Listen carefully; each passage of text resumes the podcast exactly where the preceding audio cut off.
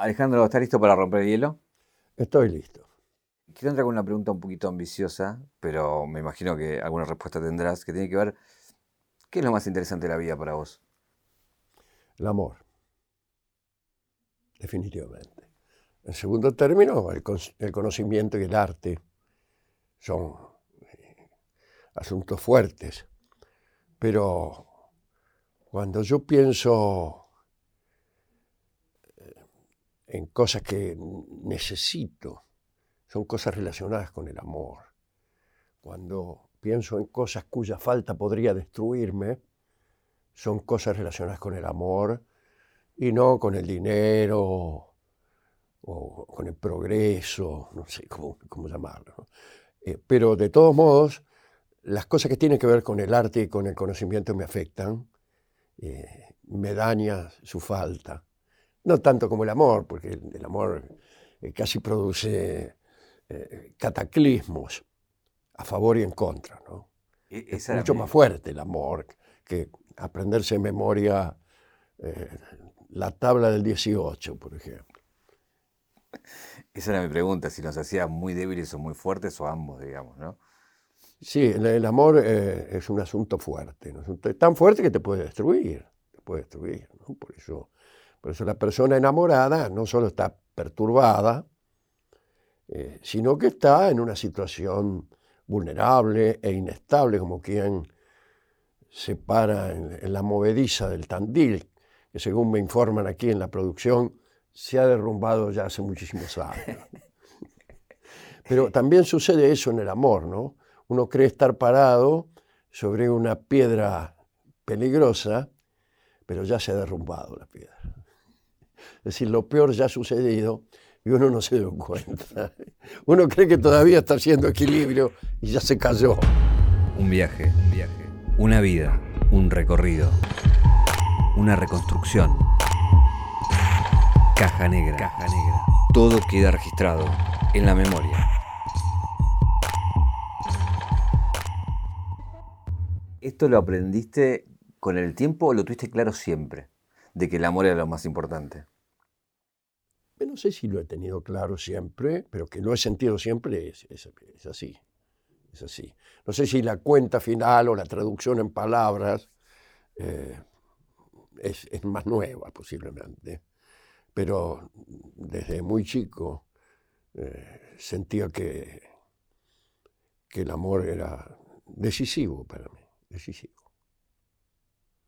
El amor especialmente eh, tal como lo estamos entendiendo nosotros ahora. ¿no? Y después está el amor hacia los padres, hacia los hijos, que es tan fuerte como el otro, pero que no tiene el contenido dramático que tiene el amor carnal. ¿no? Eh, ¿Uno viene para ser amado o para amar? Platón decía que el Dios residía en el amador y no en el que era amado. Eh, el chiste es amar. Después si sos amado, bueno, mucho mejor, ¿no? Mucho mejor. De todos modos, claro que el que la pasa bien es el que es amado. Pero bueno, no podemos contar con ello.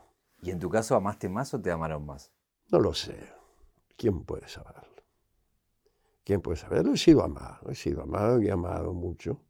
Y, también eh, he padecido el desamor bastantes veces. ¿Por qué bastantes veces? No porque uno sea este, una persona inestable, sino porque siendo que uno cree que el amor es muy importante, lo ha buscado. Eh, y se más que buscarlo, se ha puesto en situación de encontrarlo, que no es lo mismo que buscarlo. Eh, la pregunta es si, el desamor, eh, no sé si uno lo, siente más o no, porque por ahí el amor uno lo disfruta y el desamor es como que uno se regodea ¿no? en, ese momento de crisis. Digo. Bueno, el desamor es la mala noticia, es parecido a la muerte especialmente cuando uno está enamorado. ¿no? El desamor de alguien que no te importa es, casi una historia patética. ¿Cómo te llevas con este? Hay un concepto muy elaborado el último tiempo como el amor propio. El amor propio. Sí, como que primero hay que amarse a uno mismo para amar al resto. eso, eso de cada vez que me dicen uno mismo, en cualquier contexto, me, resulta eh, como el anticipo de una gilada. Eh, dice, lo importante es no traicionarse uno mismo, por ejemplo. ¿Y cómo hace uno a traicionarse uno mismo? Dejémonos de bromar. Eh, lo importante, ya lo importante también es una amenaza seria de gilada, ¿no?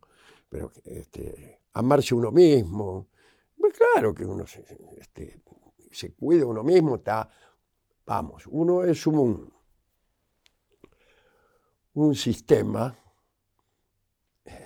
que eh, se desarrolla en un entorno. Y hay intercambio, desde el punto de vista científico, intercambio entre el entorno, que sería la realidad que nos circunda, el mundo, digamos, y el sistema que es uno. Eh, uno va desarrollando, si tiene suerte, eh, formas de comunicación con el, con el entorno, formas para anticiparlo, para preverlo, para modificarlo incluso, para irse de él. Y la actitud que uno venga a asumir ante el amor, las reacciones que uno tenga, la posibilidad de ser amado por alguien del entorno, eh, hace que también los dones que uno tiene para relacionarse con, insisto la palabra, en el entorno, vayan desarrollándose, vayan afinándose. Pero esas son eh, virtudes de supervivencia. Y tal como sea uno para el amor, también es una virtud de supervivencia. Eh, otro de los términos muy en boga es el, poliamor, el amor libre. Sí, en, principio me, cualquiera puede atraerlo, una cosa así, pero cuando es atrayente el contrato, digo. la letra, el contrato es atrayente, pero la letra chica hay que verla, ¿no? Sí, sí, claro, que la letra chica y bueno, cuando ya es motivo de discotecas y cosas así, me atrae bastante menos, ¿no? Eh, recién hablabas como que el arte y el conocimiento lo pones también en, escalas por ahí cercanas. Sí, cercanas. Inmediatamente Cercanas. no tan dramáticas, pero cercanas. Y también sirven para mejor sobrevivir. Eh, hay, un concepto que, que, una vez te escuché decir que me interesa, que es que el arte es una forma de engaño. Sí, si uno, si uno lo piensa etimológicamente y si uno atiende a los recursos que se utilizan en el arte, eh, hay mucho de engaño, de manipulación, diría yo, mejor todavía. ¿no? El, el artista que se dispone a tocar el piano y a cantar una canción, tiene unos recursos para manipular la emoción y hasta la inteligencia del que lo va a oír. Porque son recursos nobles. Y el tipo resulta que toca bien el piano y que tiene numerosos recursos de armonía de melodía y de ritmo, y además canta bien y las letras son inteligentes, hay una manipulación. Yo te estoy eh, tratando de emocionar con estos recursos. Eh, y hay un cierto engaño porque por ahí las letras no son verdaderas, no son algo que me ha pasado a mí, sino son palabras que yo elijo para producir en tu cerebro una emoción artística. Eso podría traducirse como un engaño. Y hay una distorsión en todo lo artístico, una distorsión de la realidad que es necesaria y esperable. También puede traducirse eso como un engaño en la medida en que por ahí la realidad no es exactamente así como las formas artísticas lo postulan. Eh, pero eso me parece que es legítimo. Cuando llega cierta credibilidad o verosimilitud, eh, puede estar eh, que el otro se conmueva. Sí, el arte no consiste en decir cosas verdaderas, pero en realidad el artista opera de un modo tal que al final eh, la última luz que se ve es la verdad. Es la verdad. Es probable que al artista, especialmente al artista que no es romántico, por ejemplo. Cuando digo romántico digo que el artista está muy pegado a su obra. Pero hay, hay un artista que escribe otras cosas que no le han sucedido a él, trabaja con las palabras, pero la emoción que produce. Eh, y finalmente hay una última alusión que es a la condición humana. Siempre, siempre, cuando un artista trabaja bien por más que cuente una historia que, no le sucedió, que, no es verdadera, o, que es una fábula. Eh, al final está la verdad. Está la verdad porque hay, todo poeta eh, lo es si es que formula un juicio acerca de la condición humana. Ya sea que lo formule con, directamente, con una verdad directa, o con juegos de espejos. Pero la última luz es verdadera. La condición humana es el gran secreto de la vida, digamos. Claro. Por eso vamos a seguir, pasen los años que pasen, intentando explicarnos, digamos. ¿no? Sí, sí, la condición humana que además es trágica. Esto no lo digo yo, lo dice Octavio. Octavio Paz dice eso, ¿no? Que el, poeta hable de lo que hablara, de lo que hablare, siempre está refiriéndose a la condición humana. Hay un debate con respecto al arte que, capaz estuvo siempre, pero se repite bastante ahora que tiene que ver con esto de separar la obra del artista. Ah, es complicado. Y en épocas de cancelaciones, porque una persona en su vida se manifiesta de una forma, en su arte de otro, y parece que no irían de la mano, o sí, te pregunto sí, sí, es un tema interesante. Es un tema interesante. Yo no, tengo respuesta a eso. Eh, la pregunta sería, por ejemplo, eh, ¿puede un canalla generar una obra valiosa? Es una pregunta, es una pregunta. Yo sinceramente creo que sí, y creo que sí porque lo he visto. Yo lo he visto. Mire, hay una frase eh, cuya negación o aprobación nos pone, a veces sin quererlo, en alguna de las dos veredas. Si puede alguien gestar, construir una obra mejor que él mismo, ahí también la palabra mismo debería alertarnos sobre la posibilidad de un conato de paradoja. Pero si a mí me lo preguntaran, yo diría que yo he visto eso, especialmente en, artes no, representativas, como puede ser la música. He visto a personas eh, aparentemente no, muy complejas, eh, por decir algo, eh, por ahí tocar el piano como ángeles. Y por el otro lado está la paradoja de cómo como alguien que, que no es en sí mismo una persona noble puede generar nobleza. Y no sé, no, es difícil, es difícil. Si usted quiere le doy un ejemplo eh, de dos artistas que yo quiero muchísimo, quiero muchísimo, que son Borges y Adolfo Joy, y que entre ellos hacían bromas crudelísimas acerca de sus compañeros. Bromas que finalmente alcanzan a publicarse en un libro de Bioy Casares que se llama Borges, y que no es más que un diario que él eh, ha llevado durante muchísimos años. Eh, la publicación este, dio lugar a un libro de unas 700, 800 páginas, eh, muy gracioso, muy atrayente, pero a veces canallesco, porque se refieren a muchas personas eh, tal como solemos hacer nosotros en, la privacidad. Como hablamos nosotros de Rolón, poner. Y bueno, claro, por ahí nos burlamos de Rolón, decimos que usa este, tricotas amarillas que le llegan hasta, hasta la pera, bueno, nos, divierte mucho calumniar a Rolón. Pero eh, ahí la calumnia se hizo pública, con personas públicas y con, toda enjundia, ¿no? Entonces, ¿cómo estos tipos, que yo los quiero tanto, eh, han hecho esto que a mi juicio es censurable? Aunque me he divertido como loco mientras lo leía, desde luego. Y mi respuesta es que no sé, que no sé. En todo caso, ya que no lo sé, lo mejor es juzgar al poeta por sus mejores versos. Y lo mejor es perdonar. Y lo mejor es perdonar. Y se mandó Borges definiciones este, que son ofensivas para mucha gente, que son equivocadas, que son antidemocráticas. Bueno, muy bueno. perdonémosle eso, ya que eh, tanto nos ha dado. ¿Aún a un criminal, por ejemplo? No, Ah. Borges no es un criminal. No, no lo digo por él, digo por otros No, no, casos. ya sé que no lo decís por él. Pero sí, sí, no. A un criminal llevémoslo eh, a la cárcel y juzguémoslo como corresponde, metámoslo 35 años preso, aclarando que no es por sus versos. por otras cositas que hizo.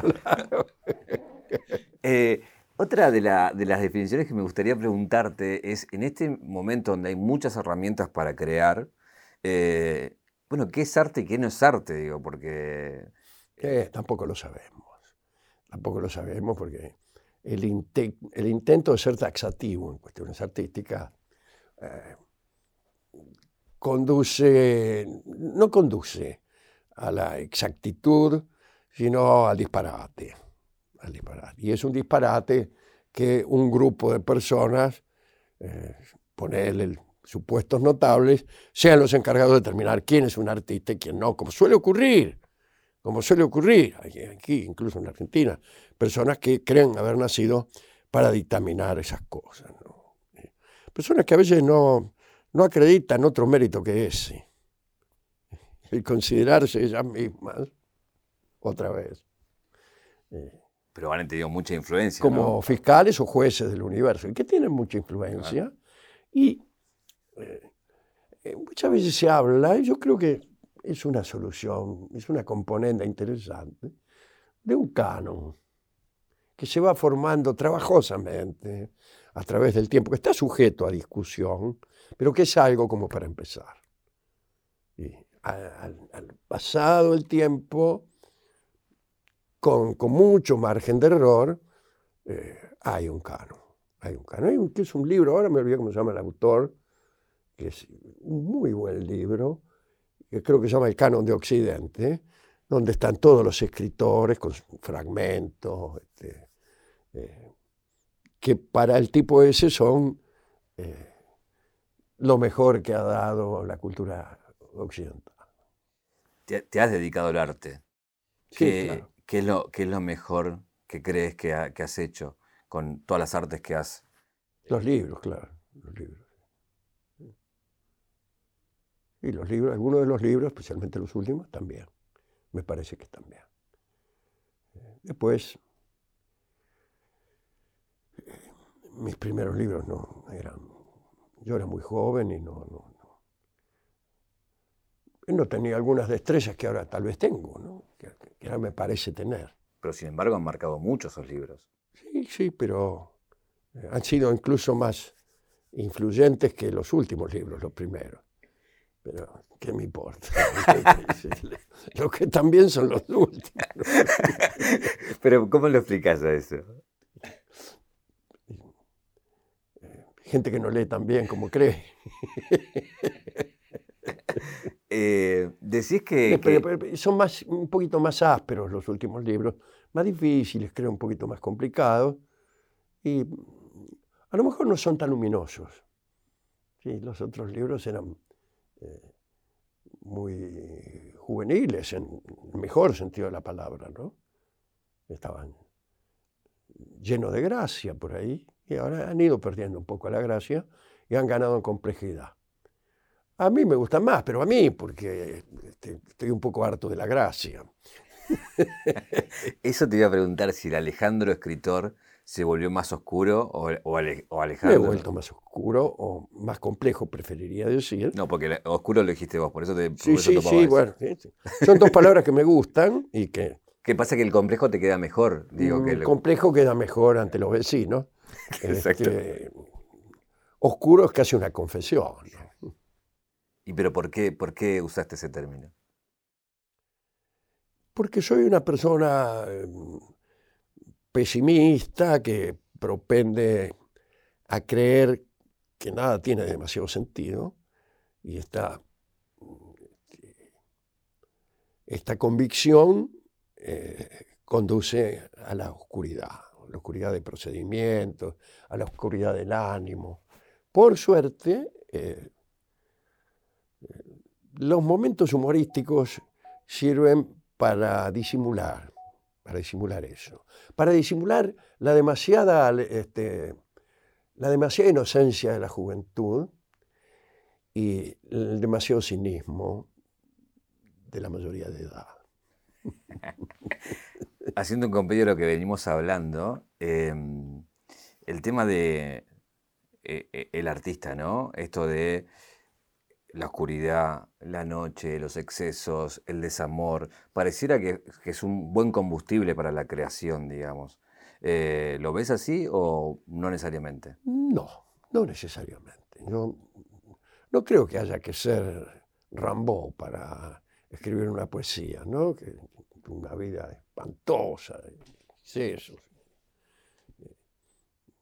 En todo caso, eh, yo debería debería quejarme, porque no, he tenido realmente una niñez o una primera juventud desventurada, por más que hice fuerza para ser desdichado. Pero no, mi, familia no me la ha proporcionado, eh, ignorante del detalle de que eso podría haberme ayudado a, a hacer libros mejores. Pero igual no se trata de lo que le pase a uno. El juicio sobre la condición humana se hace a partir del pensamiento, del entendimiento, que a veces va acompañado por una experiencia personal y a veces no. Y a veces las experiencias son las que uno ve. ¿O qué pasa? ¿Tengo yo que experimentar todo aquello de lo cual, acerca de lo cual escribo? Error. Error autorreferencial. Error de aquellos tipos que cada vez que le piden opinión sobre algo, dicen, yo eh, cierta vez cruzaba la avenida San Martín y pensé en el cruce de los Andes. Es decir, eh, le piden que hable sobre San Martín y aparece él cruzando la avenida. Bueno, esa no es manera ni de escribir ni de vivir. Pero eh, está muy de moda también, ¿no? Hablar desde uno mismo, ¿no? Sí, claro.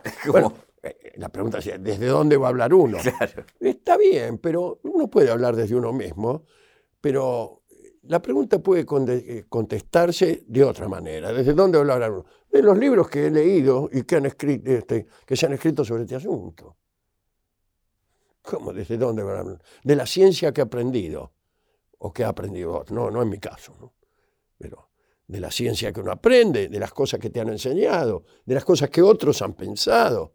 ¿Qué es la filosofía hoy sino la historia de la filosofía? Hablar de filosofía hoy no es decir estuve pensando ayer en casa que el conocimiento no es posible. No, tenemos que remitirnos a los filósofos que dudaron de la posibilidad de conocer, a los escépticos, por ejemplo. Quiere decir que sí hay eh, otros lugares desde donde hablar, que son los otros. Em, cuando hablamos de, lo poético, em, el mundo está cada vez más literal, pareciera, ¿no? Pareciera que como... Sí, claro, claro. Según Rolón, eso es un síntoma de patología. Este, cuanto más loco está uno, más literal se vuelve. Eso dice Rolón, que me explica que el loco es incapaz de metáfora. ¿Y cómo te llevas con un, con un mundo cada vez más, más lineal y literal? Yo me llevo mal con el mundo siempre, pero tiendo a pensar que el problema lo debo tener yo. Entonces, no es que mande al resto del género humano al psicólogo. Voy yo, eh, o ni siquiera voy yo. La abandonás. Y decir, yo ya he decidido que no me llevo muy bien con el mundo, pero eh, no está mal cierta mansedumbre. Cierta, no mansedumbre eh, rebaniega, diría un amuno. No, pero una mansedumbre que nos lleva a perdonar los defectos que antes señalábamos y hacer prevalecer eh, este, la piedad, la piedad que uno debe sentir por el otro, porque al otro como a uno le espera un destino trágico. ¿Y por qué pensás que nos amansamos, digamos, de que dejamos de de luchar o de ver o de tratar de tener un mundo mejor. No, no, la mansedumbre no quiere decir dejar, eh, abandonar los ideales ni dejar de luchar. Quiere decir eh, eh, condolerse. Quiere decir condolerse. Quizá no he usado la palabra adecuada, ahora que pienso. Ser manso no necesariamente implica una condolencia, pero yo creo que sí, entender, entender el mal ajeno, el novelón del mal ajeno, eh, es algo que debe agradecerse y que debe ejercitarse. Entonces, claro, al comprender el mal ajeno uno se hace más manso. Le digo yo que he sido muy compadrón en una época, este, y ahora lo soy menos, tal vez porque eh, me fajarían con mayor facilidad, vaya a saber, pero eh, al, mundo le hace falta un poquito de mansedumbre, eh, un poquito de renuncia, de renuncia incluso al conflicto. Este, nadie renuncia al conflicto, enseguida lo reduplican, este, lo, convierten, lo convierten en pelea. Cualquier, cualquier diferencia de opinión se convierte en, pelea. Y a veces es superfluo eso. Pero pareciera que hoy el que más grita es el que más gana, ¿no? Sí, claro, sí, sí. parece sí. Parece que fuera así, sí. sí, incluso, pues. Por eso yo descreo, descreo del debate tal como lo conocemos. Eh, premia al que más grita, o incluso al que es más ingenioso en los retruques. Para su hermana lo embarajo, bueno, toda esa, clase de, de, gracias no son profundas ni revelan pensamiento ninguno, sino que eh, revelan un tipo que es vivo para la controversia de la pizzería. Eh, voy, a, provocarte un poquito con la, con la pregunta, pero... Ni se atreva. Pero voy a atreverme. y cuando hablas de mansedumbre o de condolencia, tiene que ver con una, actitud que, uno por ahí puede tomar. Pero no, no, es también que otros que quisieran que fuéramos así, eh, ganaron. Claro, sí. Sí, sí, sí. Sí, está muy bien. Está muy bien. Está muy bien objetado. Eh, Fíjese que los dueños del mundo necesitan o prefieren una, una población mansa y, hay recursos para amansar. Eh, hoy hablábamos en una pequeña, un pequeño brindis que tuve por ahí de los premios, de los premios que daban las academias, o ni siquiera las academias, en este caso el premio Martín Fierro, etc. Y yo decía que no hay otros premios que los premios Consuelo, porque los premios son tomados como un consuelo para eh, eh, aquellos que tienen que vivir en un mundo como este, para aquellos que dedicándose al, al mundo del arte padecen las ingratitudes que este mundo conlleva, las dificultades, dificultades incluso para, solventarse uno mismo, etcétera, etcétera. Entonces cada tanto le dan un premio, y que es un consuelo, pero es un consuelo insuficiente. Es como todo consuelo, me dirá usted. Eh, y efectivamente eh, hay toda una, una, literatura acerca de los recursos que utiliza, una mentira, si usted quiere decirlo más, eh, fuertemente, que utilizan los, dueños del mundo para evitar desde suicidios en masa hasta rebeliones en masa. Eh, en cierto modo, eh, hay que cuidarse de eso. Hay que cuidarse de eso y no abandonar una situación de beligerancia. Pero la beligerancia, yo no creo que tenga que ver ni con la violencia, ni con el crimen, ni, ni, con la reacción desmedida, ni con la sangre. La, lucha puede desarrollarse de diferentes maneras, incluso hay una ética de la lucha. Eh, eh, y a eso me refiero, de la mansedumbre del que está luchando, que en otros términos se llama templanza es una virtud militar. Em, recién hablamos del arte eh, y, de, la oscuridad y, de, lo trágico. Em, quiero llevarte al otro lado, a, la claridad, a lo esperanzador. ¿A qué para vos eh, tiene la vida de, esperanzadora? ¿Dónde encontrás esa luz? Sí, bueno, ahí donde le dije, disculpe la manera de contestar, este, que es en el amor, en el conocimiento y en el arte. Y cada vez que uno se cruza con esas categorías, evidentemente encuentra que la humanidad eh, tiene alguna, alguna esperanza y que hay algo luminoso en ella. Un pianista genial es algo luminoso. Un artista genial es algo luminoso. Y enamorarse uno humildemente también tiene, aunque esto sea particular, una, este, una luz que se parece a la luz de la esperanza. Hablamos del conocimiento, que es el otro tema que no tocamos. Lo tocamos por los libros, pero creo que también hay un conocimiento en el cual noto que, lo, lo venís diciendo últimamente, tiene que ver con la ciencia. Como que... Sí, pero eso como aficionado. ¿eh? yo no, he dedicado mi vida a la ciencia y entonces yo creo que está mal. Este, ¿Qué está mal? está mal que yo hable de la ciencia. Ah, ¿Qué, voy a hacer? Voy a recitar no, pero no, pero el segundo principio de termodinámica. este, llego hasta ahí. Pero a lo que voy a ir, a, qué, es lo que te, interesa de eso, digamos? La ciencia enseña a pensar, justamente. Yo, yo que creo que el pensamiento es una de las luces de esperanza, la ciencia nos enseña el rigor del pensamiento.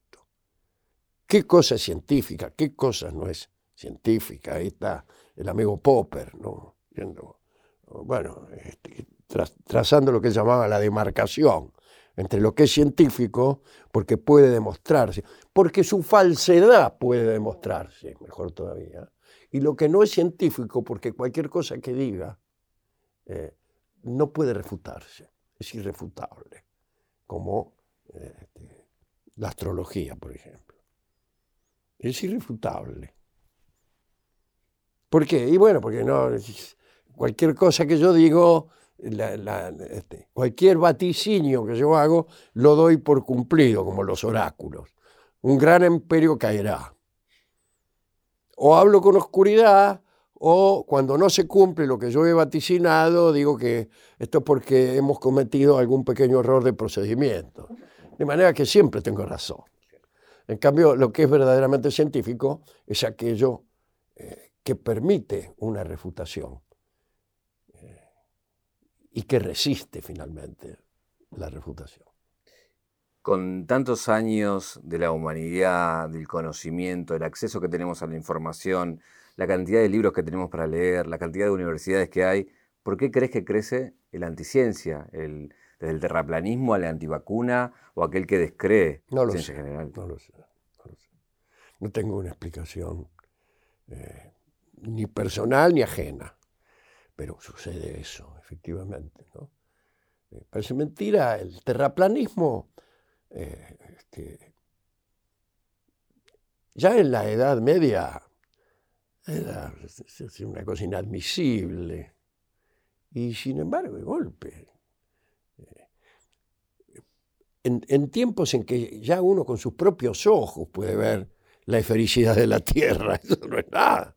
En, aquellos tiempos, tiempos este, de los Ptolomeos, Digo, los Ptolomeos, porque los Ptolomeos calcularon el diámetro de la Tierra, así que sabían que era una esfera. Pero, este, pero no podían verla. Hoy podemos verla. Y entonces y resolvemos no creer, ni siquiera en lo que vemos. Usted me dirá, ah, hacemos bien en creer, en no creer lo que vemos, porque después de todo, el cielo no es celeste, sino que en realidad, etc. Eh, acá no, no, no, no, es, no, pasa por ahí, no pasa por la desconfianza en nuestros sentidos, sino que pasa por decisiones personales que para algunos toman el valor de demostraciones popperianas. Y eso tiene que ver con la locura.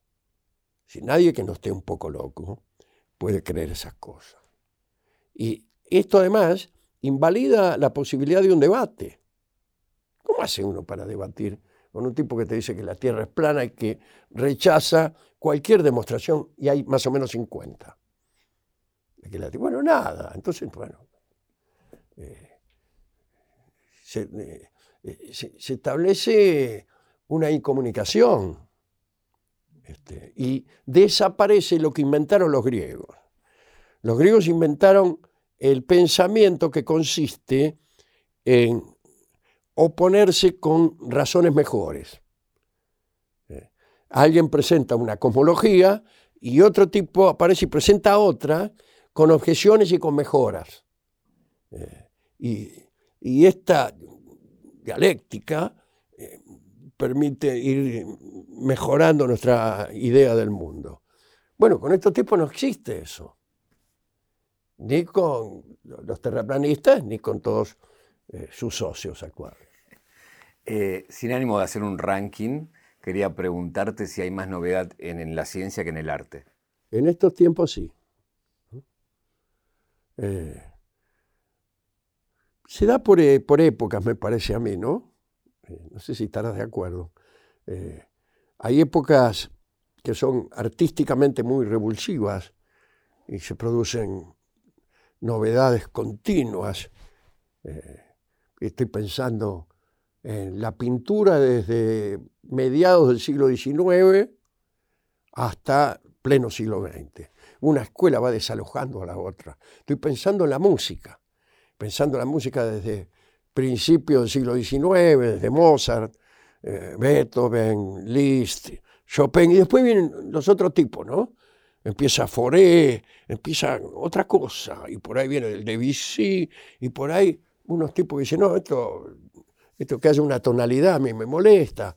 Bueno, esa es una época de mucha novedad de mucha novedad, mucha revolución. Eh, y actualmente me parece que la ciencia está más interesante. Está más interesante, eh, por supuesto, con toda, este, el asunto cuántico, el enigma cuántico. Y, este, ahí llegamos al límite en donde la ciencia parece tener, eh, parece tener más magia que el arte. Eh, alguna vez te escuché decir esto de por qué leería algo nuevo con todo lo que hay escrito y muy bien. Eh, ¿qué, apertura dejas para lo nuevo en cuanto al arte? ¿En, dónde encontrás esos En mi vida personal yo me doy cuenta que dejo poca. Yo dejo poca. Por lo que acabas de decir vos. Todavía me falta leer un montón de cosas, que me voy a meter a leer el último libro de poemas de mi vecino. Sin embargo, así es. A veces leo el último libro de poemas, no sé si de mi vecino, pero a lo mejor de personas que están cerca este, de mi conocimiento y cuya inteligencia yo alcanzo a sospechar. Y entonces sí, me intereso. De un modo más, más personal, pero es el contacto que yo tengo con lo nuevo. ¿eh? No es que vaya a la librería y diga, a ver, ¿qué es lo que se está publicando de nuevo? No, pero como me muevo en la vecindad de algunos artistas, eh, cuando veo alguna luz de esperanza, también me intereso por ello. ¿El futuro te interesa? ¿Es algo que pensás? ¿Es algo, sos una persona que está eh, haciendo ficción sobre lo que viene o no, mucho? sí, el futuro me resulta eh, amenazante. Amenazante por dos cosas principales. Primero, el, estado del mundo y, segundo, el estado de este que habla. Eh, me preocupaba menos en ese sentido cuando tenía 25 años. Ahora me preocupa un poco más. Pero eso es una respuesta autorreferencial, de manera que vamos a borrarla y a decir que eh, el mundo está un riesgo bastante fuerte de derrumbarse completamente. Así de fácil es la cosa. Y eso no había ocurrido antes con tanto dramatismo. Cuando decís derrumbarse, ¿a qué te referís?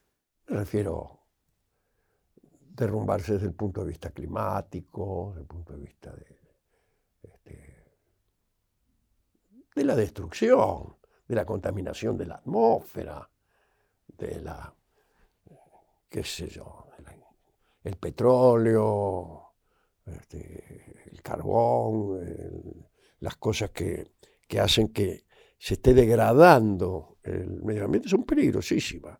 Pero además, además, más peligroso que eso, es la desigualdad. Es la desigualdad y es la existencia de fuerzas poderosísimas, más poderosas incluso que los estados nacionales, que manejan el, mundo y que no están interesadas en, en planes para revertir las otras contaminaciones de las que estamos hablando, y mucho menos esta, que es la desigualdad. Eh, hay, un, tema que, es muy recurrente en el último tiempo, tiene que ver con la individualidad, con los individuos, con el derecho de cada individuo, que muchas veces, digo, se toma al individuo como alguien único y, no alguien que convive con gente y que tiene derechos, obligaciones con respecto a, los otros, ¿no? Eh, es un término muy en boga. ¿Qué pensás de, esa forma de ver la, vida? Yo creo que el individualismo es, eh, en cierto momento se torna inviable. Eh, no hay más remedio, me pongo rusoniano, este, no hay más remedio que pactar una cesión de ciertas libertades. Si nuestra libertad fuera absoluta, no podríamos convivir, no existiría la convivencia. La libertad absoluta existe en la selva, donde no está penado por la ley comercial otro. Este, eh, simplemente lo que hay que ocupar es un puesto interesante en la escala de depredadores para que haya más posibilidades de que vos comas que de que seas comido. Eh, esto dista de ser un ideal de libertad. Y no hay la libertad entre los humanos no puede nunca omitir al otro, omitir el deseo del otro, que muchas veces se contrapone al, deseo propio y necesariamente impone unos límites. Ahora, que, es muy difícil eh, explicar cuáles son esos límites o decidir cuáles son esos límites, es cierto que es difícil, pero no tanto, pero no tanto, pero no tanto pareciera que esos límites se van corriendo también, ¿no? Había... Es que afortunadamente se han ido corriendo a lo largo de la historia, pero no de un modo este, parejo, sino en forma de serrucho. A veces se avanza mucho, a veces se retrocede. Eh, eh, eh, yo creo que va a ser necesario un fuerte renunciamiento de algunos, sectores. Algunos sectores, ya que estamos, los algunos sectores son el, 2 o 3% o el 1% de la sociedad que, posee la, mayoría de los bienes, bienes que no podría ni siquiera consumir en toda su vida, pero que los detenta y los defiende a sangre y fuego muchas veces. Eh, tenemos que inventar algo ahí. Tenemos que inventar algo ahí. Eh, porque la amenaza del derrumbe es yo no digo que es inmediata, ni, que se viene el apocalipsis, ni arrepiéntanse. Este, no, no digo eso, pero tenemos que empezar a pensar un poco. Em, por diferentes factores, ¿pensás que las democracias están en peligro? Eh, sí, claro.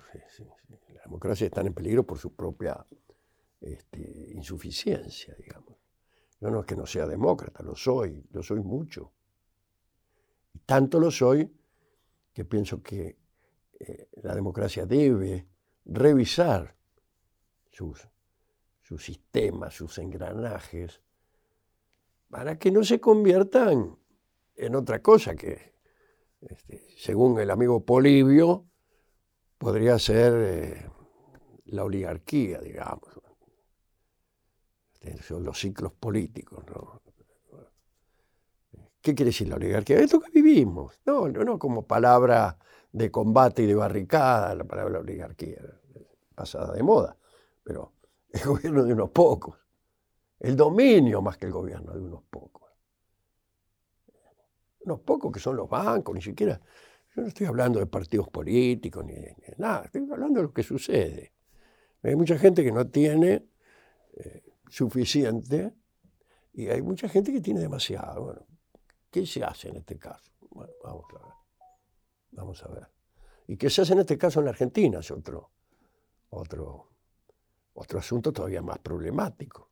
Eso de, de, opinar, pues, de, política y demás, seguramente fue costoso en, en, muchos aspectos para vos. ¿Lo sentiste así o jamás lo sentiste así? No lo sentí así. No. No, y no tengo derecho a sentirlo así cuando a muchos les ha costado la vida. Muchos que yo he conocido. Entonces, ¿de qué me voy a quejar? De que me traten con más simpatía unos que otros. Eh, y por otra parte, vamos a convenir en que yo no he hecho de la política una profesión, eh, ni siquiera una este, habitualidad. No me dediqué a la política. Solamente hablo de política contigo ahora, pues estamos este, conversando de cosas que ocurren en el mundo, del mismo modo que hablo de la ciencia, como algo que me fascina, que me interesa, pero que está lejos de mis actividades y mis habilidades. ¿Sos creyente? ¿Fuiste creyente alguna vez? No, no, no nunca pude, no, nunca pude. supongo que a lo mejor cuando era chico, eh, hasta que estuve en edad de cuestionar, así que hasta los cinco años, que culo. Pero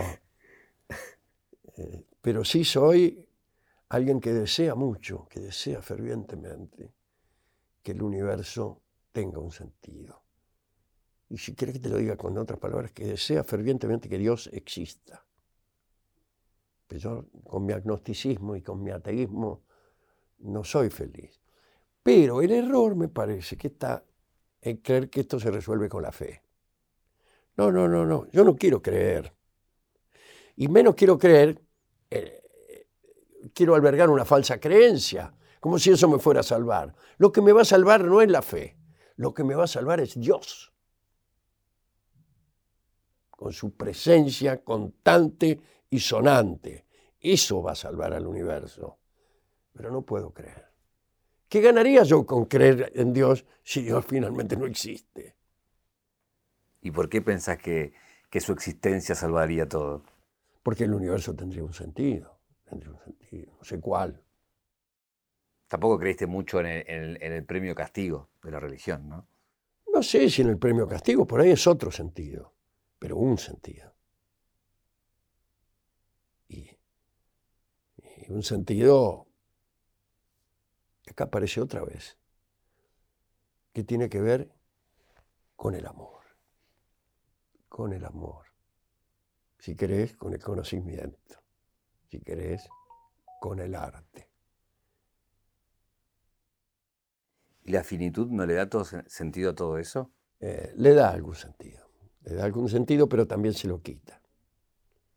Eh, le da sentido a nuestra reproducción, le da sentido al amor en tanto que es una condición de esa reproducción, le da sentido a la forma en que vivimos. Pero le quita sentido a nuestro apetito de eternidad, a nuestro deseo le quita sentido. ¿De qué sirve desear algo? a saber, como diría Spinoza, ¿no? perseverar en nuestro ser. Eso deseamos. Bueno, no será cumplido ese deseo. Y si por un lado explica todo y por el otro lado frustra todo. ¿Vos estás convencido que no hay nada después? ¿O hay un pequeño deseo en vos que haya un algo después? Estoy convencido, pero hay eh, un pequeño deseo de estar completamente equivocado, de ser yo un terraplanista.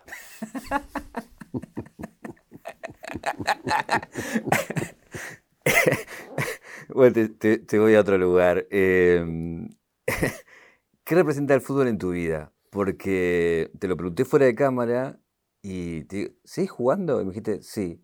Sé que sos religiosamente, y en eso sí crees, en ir todos los martes a jugar al fútbol y algo que seguís sosteniendo. Sí, creo, pero es como creer en esta taza de café. no cambia mucho mi cosmología. Pero sí, sí, me gusta mucho el fútbol, sigo jugando. Este, y juego además con mis hijos, que son jugadores estupendos, y tengo la suerte de jugar con un grupo de estupendos jugadores y estupendas personas. Y es un grupo que se formó hace muchos años, se fue modificando, pero de tipos que han jugado profesionalmente, eh, juegan todos bien. Y eso ayuda mucho, lo ayuda mucho a uno. Es mucho más fácil jugar con los que juegan bien que con los que juegan mal o no juegan. Mucho más fácil, mucho más fácil. Por eso estoy muy agradecido a, ese, ese grupo de amigos que son amigos del fútbol. Y el fútbol es un entretenimiento maravilloso. Desde luego, no alcanza la categoría de, otras buenas noticias del, universo, pero está ahí, está ahí, Siempre y cuando no futbolicemos el universo, eh, todo está bien. ¿no? El eh, peligro de esa futbolización está también en el lenguaje, ¿no? En, este, que aparezcan escritores futboleros y escriban libros sobre el fútbol con el lenguaje de los relatores, más que con el lenguaje de un escritor profesional. No es un género que te apasione. No, no, eso no. Eh, bueno, también estaba hablando de Borges, esta cosa de algunos escritores que ven el fútbol como algo menor. Sí, pero no, no solo algo menor, sino que algo absurdo, así lo ve él. Eh, claro que tiene algo de absurdo el fútbol, claro, pero me voy a extender un minuto. En sí, deféndelo. Eh, desde luego que el fútbol, especialmente el fútbol vivido, no como el tipo que juega, sino como el tipo que es hincha. Ya se pone un poco más absurdo. Porque nuestra vida no va a cambiar por mucho que gane River o que gane Boca. No va a cambiar. Vamos a estar contentos por un rato, pero bueno, voy a seguir tan imbécil como siempre, o tan pobre como siempre, bueno, lo que sé. Pero Aquí está la trampa. Los juegos, como el arte, y aquí hablaré de un engaño, o sea que se trata de arte, eh, necesitan de nuestra credulidad. Así como los dominadores del mundo también necesitan de nuestra credulidad. Y cito a Coleridge que decía que para disfrutar el arte había que suspender la incredulidad. Y para disfrutar el fútbol también.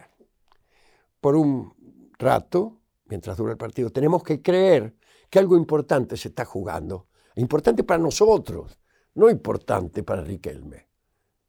Importante para nosotros.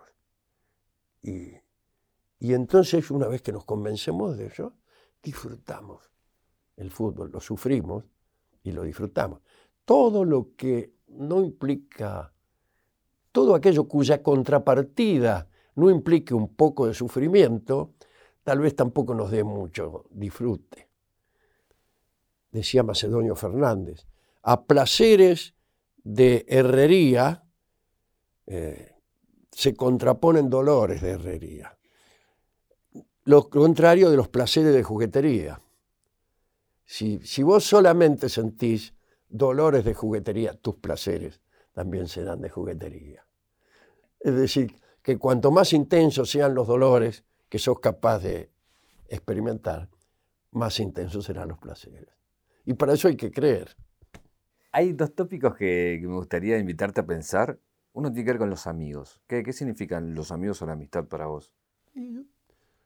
Yo, a veces contesto con liviandad que le cambio a todos mis amigos por media novia, queriendo expresar la, mayor importancia o quizá la mayor dramaticidad que el amor tiene en nuestras vidas, cosa que no ocurre con la amistad. No, no, se mata uno por amistad. Pero, pero yo creo que forman parte los amigos de esta mansedumbre de la que yo hablaba la, palabra la voy a, en la próxima entrevista la voy a cambiar por alguna otra. No estás muy conforme con el No, no estoy conforme, porque permite objeciones como las que vos hiciste, que, tiene, mucha fuerza. Eh, si tiene mucha fuerza. Cuando uno más manso es, menos, más le conviene a nuestros enemigos. ¿no? Está pensando en el rey Akenatón, que fue un rey pacifista, un faraón, por decir mejor, ¿no? de allá por el imperio medio de Egipto. Se hizo pacifista, pero era pacifista él solo cosa que no eran los hititas que amenazaban eh, las fronteras de Egipto. Entonces el tipo se hizo pacifista, sacó los soldados que guarnecían la frontera, y los invadieron, los, los hititas los reventaron. Eh, digo esto porque en, alusión a la mansedumbre. Pero, eh, hablaba de los amigos. Los amigos forman parte de ese costado eh, no violento. Forman parte del mundo del amor, del bando del amor. Y como he dicho algunas veces aquí en esta misma charla, eh, yo estoy de ese lado. Yo estoy creo que la única esperanza que tenemos es que eh, por ahí venga la cosa. No, no estoy hablando de, predicadores, ni, de tipos que te tocan el timbre. No, no, no. Estoy hablando de, de una buena disposición para con el otro. Si querés llamarle, como se dice ahora, empatía. Y los amigos forman parte de eso. Nos ayudan a adiestrarnos para tratar bien a otras personas nos, ayudan a manejar este intercambio entre uno y el otro. Nos enseñan eso. Otro tópico que, quería invitarte a pensar, porque me interesa lo que digas de, ello, tiene que ver con Argentina, cómo somos, qué somos. Eh, ¿Puedes describirnos? Sé que es muy difícil y que es, uno arranca perdiendo. Sí, no, claro. Pero es una invitación a jugar más. No, yo prefiero renunciar a esa descripción que tendría que ser. más que una pregunta, es el pedido de una monografía. Exactamente. Este, es que quiero que dure mucho, Que, sí, que difícilmente podría yo eh, construir aquí. Eh, baste decir que eh, estamos pasando un momento muy difícil, que es verdad que Argentina tiene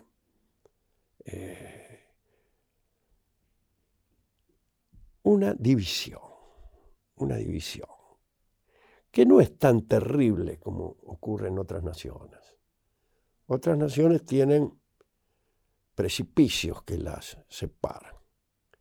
Lo nuestro es apenas una grieta, según se dice por ahí, que es menos que un, precipicio y más que una rajadura.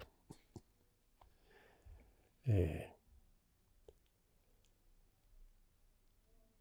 Es difícil saber si, si la manera de resolverlo, cuando digo resolverlo, no quiero decir solucionarlo, sino quiero decir seguir adelante en el proceso.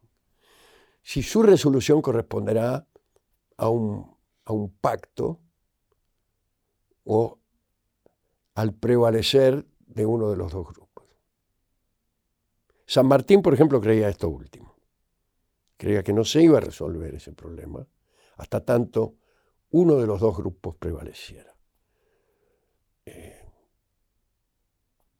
yo tengo la esperanza que la misma complejidad del mundo nos ayude a que la grieta se atomice en, en nuevas rajaduras, en una nueva geografía no tan clara. Si la grieta se oscurece, puede esto equivaler a que se surza. Cuando, eh, cuando la grieta se hace más difícil de describir inmediatamente, como ahora que es tan fácil. Como ahora que es tan fácil. Eh, en cualquier caso, hay algunos fenómenos argentinos como el peronismo, que son eh, únicos. Son muy difíciles de, captar y de entender, especialmente por sus enemigos.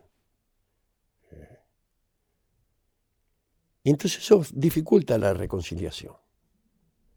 Dificulta mucho la reconciliación. Es más fácil reconciliarse con los demócratas cristianos que con los peronistas.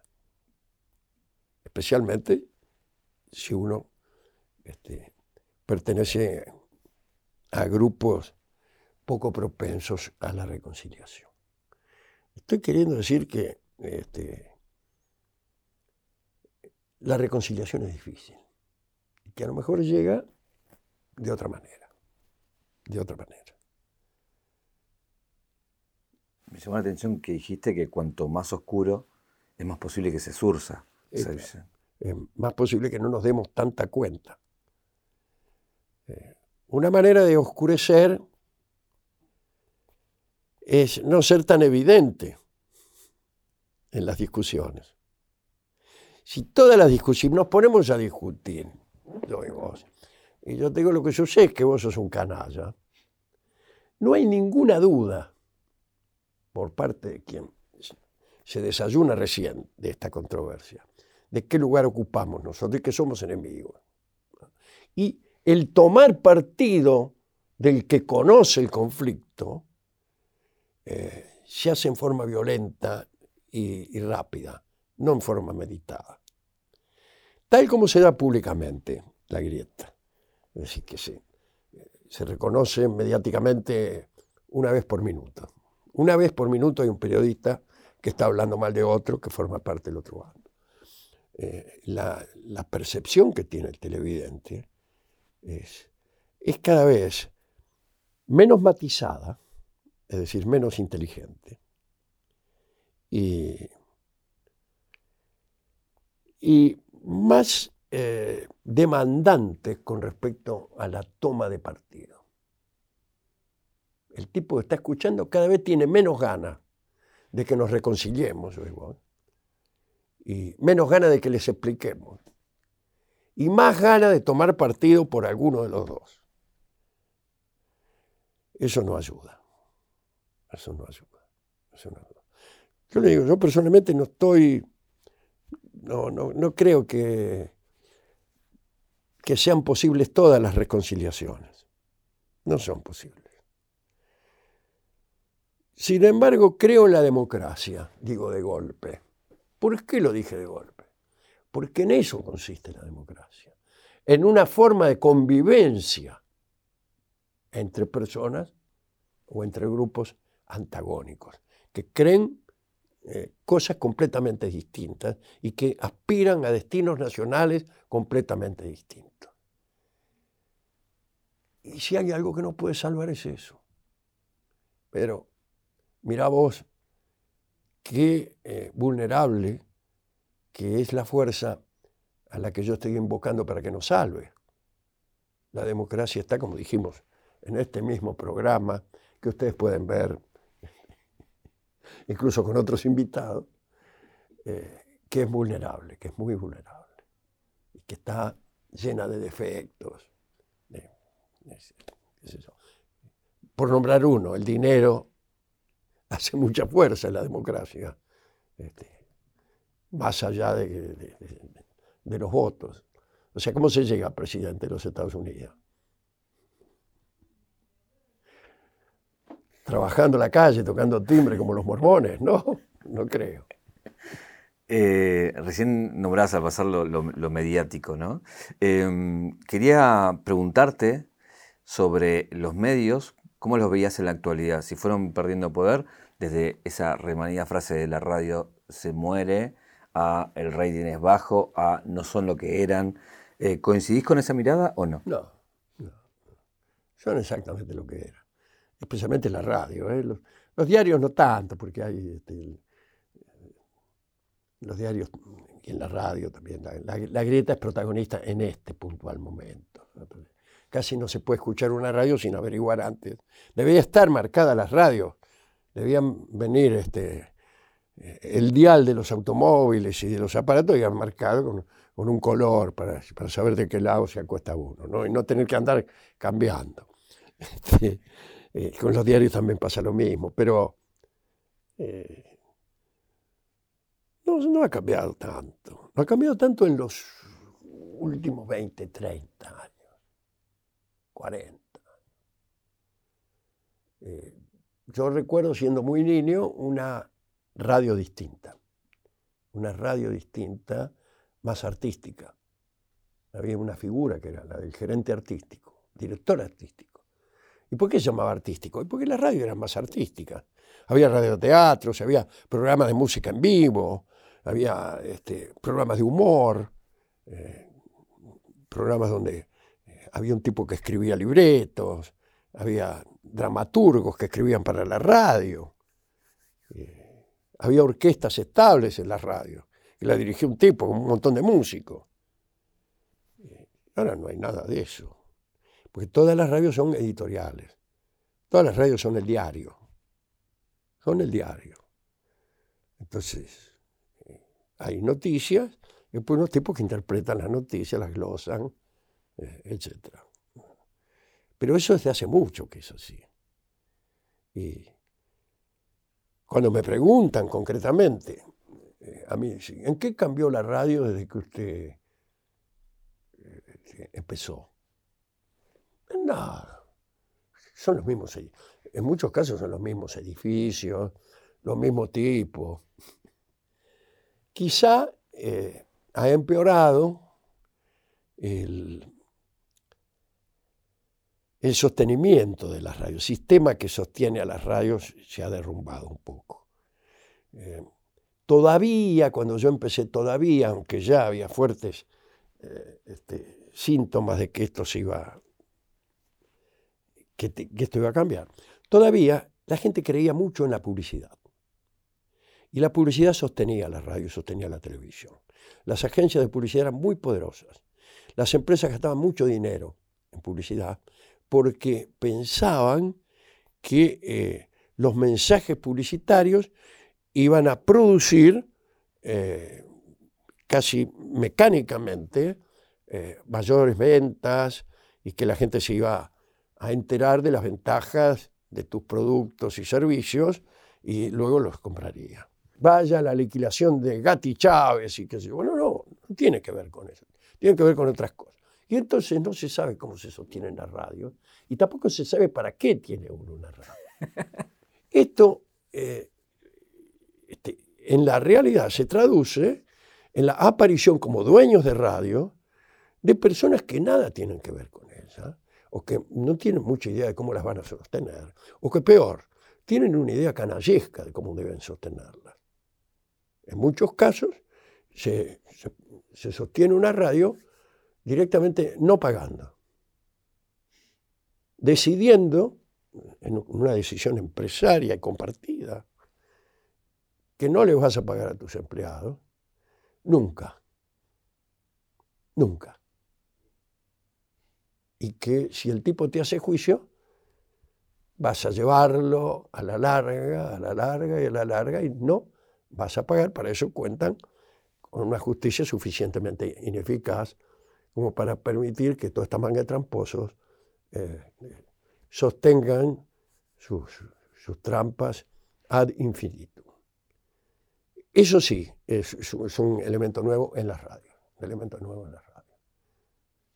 Afortunadamente todavía quedan algunos este, empresarios legítimo, quiero decir, tipo que invierten su dinero, tratan de ganar lo más que puedan, pero llegado el caso pagan.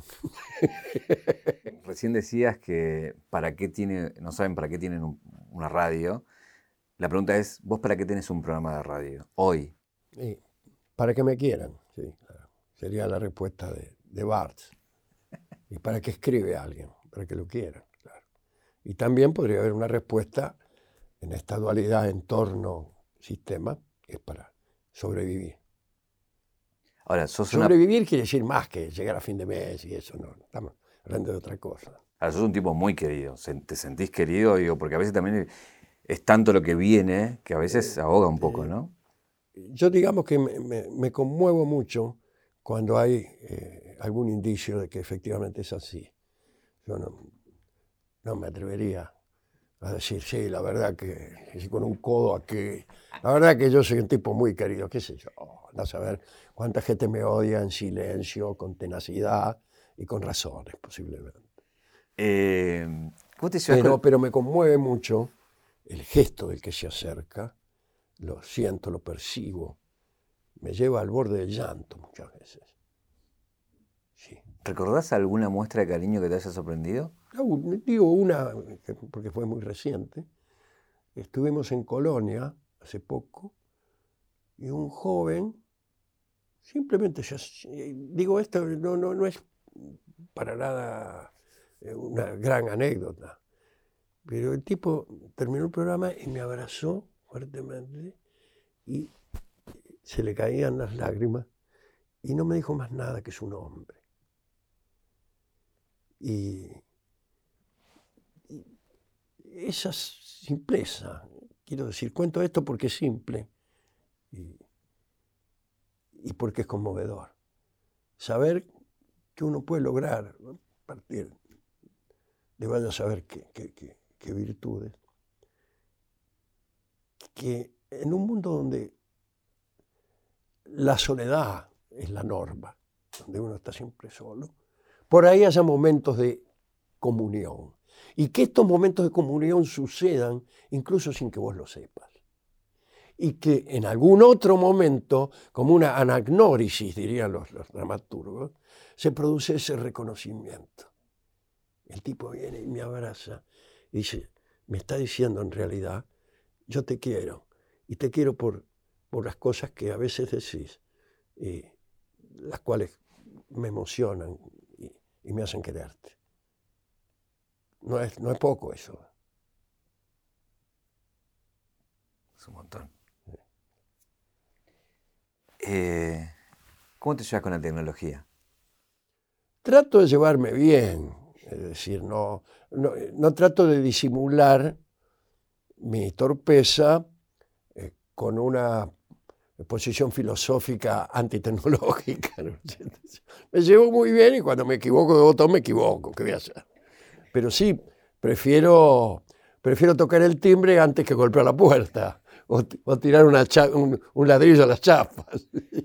Pero te quería llevar a eso, a, a pensar en, un mundo cada vez más tecnológico, ¿no? No, no sé si eh, notás ese cambio, esto de que, que miramos los celulares, de que la comunicación Sí, es sí, sí. otra. Sí, lo noto, lo noto y lo noto en mí también. Así que, este, hay también, homenajemos a Sábato, hablando de la tecnolatría, que es la exageración de, lo tecnológico, es una especie de devoción que, consulte, que eh, conduce a una cierta deshumanización de las actividades. Por ejemplo, es molesto que nunca en ninguna parte te atienda una persona. Es molesto, es molesto. Uno llama, eh, digamos, uno llama para insultar al gerente de una institución bancaria porque algo le ha pasado a uno. Entonces, llama, sí, eh, quiero hablar con el gerente. No, no, es una máquina. Si usted quiere tal cosa, tiene que marcar el 7. Si desea este, retirar dinero, tiene que ponerlo primero. Bueno, entonces una serie de instrucciones. Y este, no se puede insultar al gerente del tipo que te vendió un lavarropas que no funciona. Eh, eso es un poco molesto. Salvo que la tecnología vaya creciendo y también reciba mecánicamente los insultos. Pero eh, eso ya, eh, es, es algo que, que todos pensamos, ¿no? Cuando, este, cuando vemos que cada vez hay menos respuesta humana y más respuesta mecánica. Es un poco descorazonador. Doy ejemplos más, me parecen más fuertes. Eh, ¿Quién atiende en los canales de cable, ponele?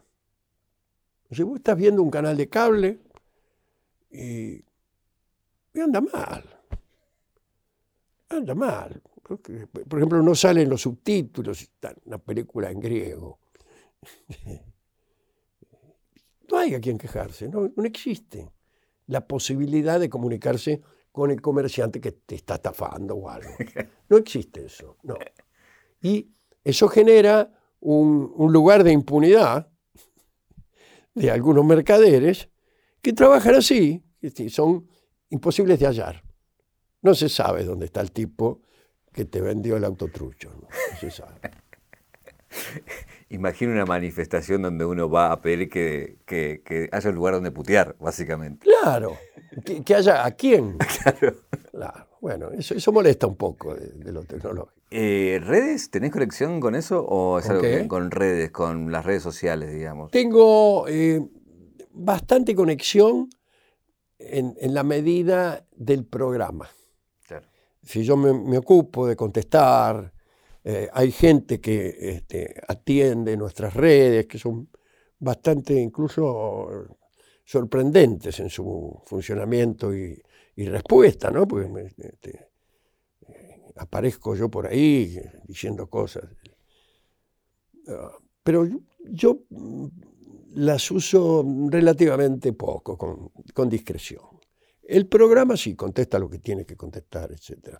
Incluso hay eh, algo que yo no sé cómo resolver, que es que eh, hay una gran cantidad de material del programa La venganza será terrible, eh, circulando por ahí en distintas, distintos foros, distintas aplicaciones, este, distintas marcas, sin que yo reciba un solo centavo. Eso no sé. Eh, este, también quisiera preguntar dónde está, este, a quién hay que llamar para quejarse, o por lo menos quién se la está llevando. Si es que alguien se la está llevando. Creo que sí.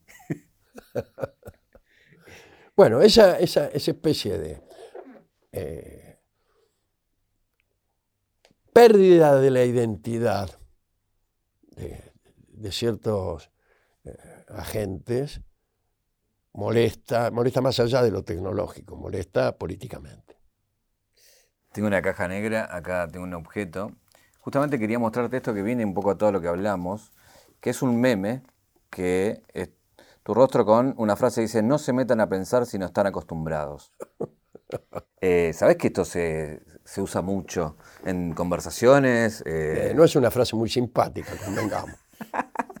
¿No estás de acuerdo con esa frase? Estoy de acuerdo si es que, pero necesito estar enojado para estar de acuerdo.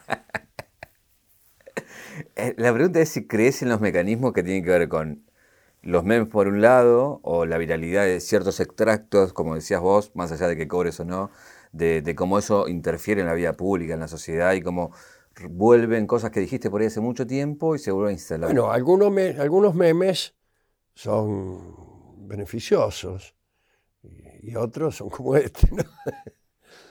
Este, estaba pensando cómo, cómo se llama el tipo este, es un científico, el creador de, de- de la palabra meme, ¿no?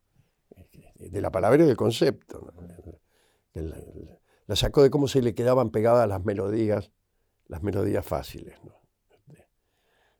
Ahora, ahora me voy a acordar cuando me vaya. ¿Hay, hay algo que quieras cambiar de esta frase? No, no, no. sí, esa, esa frase a mí me resulta antipática porque ¿desde dónde lo digo yo? ¿Desde dónde el tipo que dijo esa frase dice, no se metan a pensar si no están acostumbrados? ¿Qué sé yo si yo pienso bien? Tampoco lo sé. No, no. No, no me enorgullece esa frase. Es una frase compadre. Yo a veces, a veces soy un poco compadrón todavía y eso que estoy tratando de egresar de abandonarlo. de ese club. Bueno, sabes que previo a la entrevista, eh, cuando a algunos le contaba que te iba a entrevistar, tenía esa fama de difícil en las entrevistas. Eh, y yo, para mí, no, porque digo, depende cómo uno te pregunta, por dónde uno Sí, vaya. pero ¿no? es que a mí me parece que es algo que hago bastante bien, porque trato de ayudar a la persona que está haciendo eh, la entrevista a que el resultado sea interesante. Que- o sea que lo encaro con un criterio profesional. Estamos haciendo algo que debe ser interesante para alguien, que son los tipos que nos están viendo. De manera que eh, yo trato de colaborar y, de hacer lo mejor que puedo. Y me parece que lo hago bien. Eh, algunos no lo creen así, eh, y tal vez porque les he tocado eh, alguna vez que he sido torpe. Pero eh, Así como le digo que estoy tratando de egresar del club de los compadrones, digo que a mí me caen mal los compadres. Y puede ser, y puede ser que en alguna entrevista me haya topado con alguien así. Aunque yo no recuerdo haberle faltado el respeto a nadie, nunca, jamás. Nunca, jamás. Eh, no, no sé si soy difícil. Yo creo que soy fácil o imposible. Tengo un regalo para hacerte, que es la marca 0800 On Roach, que hace unos trabajos personalizados. En este caso, eh, son tus iniciales. Eh, para que tengas de recuerdo de este programa. ¿Cuál fue el momento o la escena que elegirías eh, en la que te convirtió en Alejandro Dolina? Alejandro Dolina que vos quieras, el personaje público, la persona. Debería tener esa respuesta. Debería tener. Yo podría contestarte cuando me di cuenta de que podía escribir. Pero no sé si, no me estás preguntando eso. No. Uno se va convirtiendo muy, muy de a poco en lo que es. Todas las respuestas que pueda darte tienen que ver con los demás. No, no son respuestas mías. Yo una vez descubrí mirando el cielo, que, el azul y el blanco, etc. No. Siempre son otros que han aparecido en mi vida y me han ido eh, convirtiendo en lo que soy. Y, yo aprovecho entonces este, este momento para un homenaje íntimo a todos aquellos que fueron mis benefactores. Te puedo nombrar dos o tres como Antonio Carrizo, como Horacio Ferrer, como mis hijos.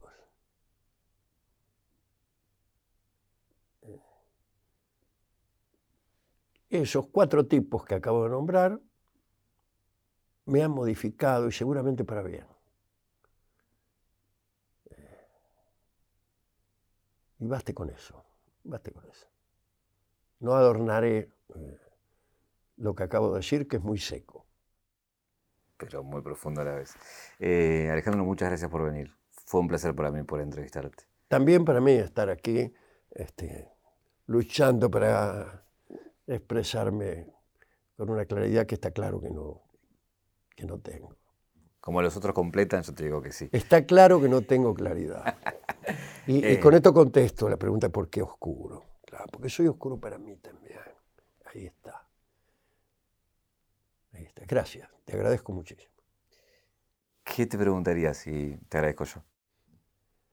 ¿Qué me preguntaría yo? Si fuera vos me preguntaría cualquier cosa.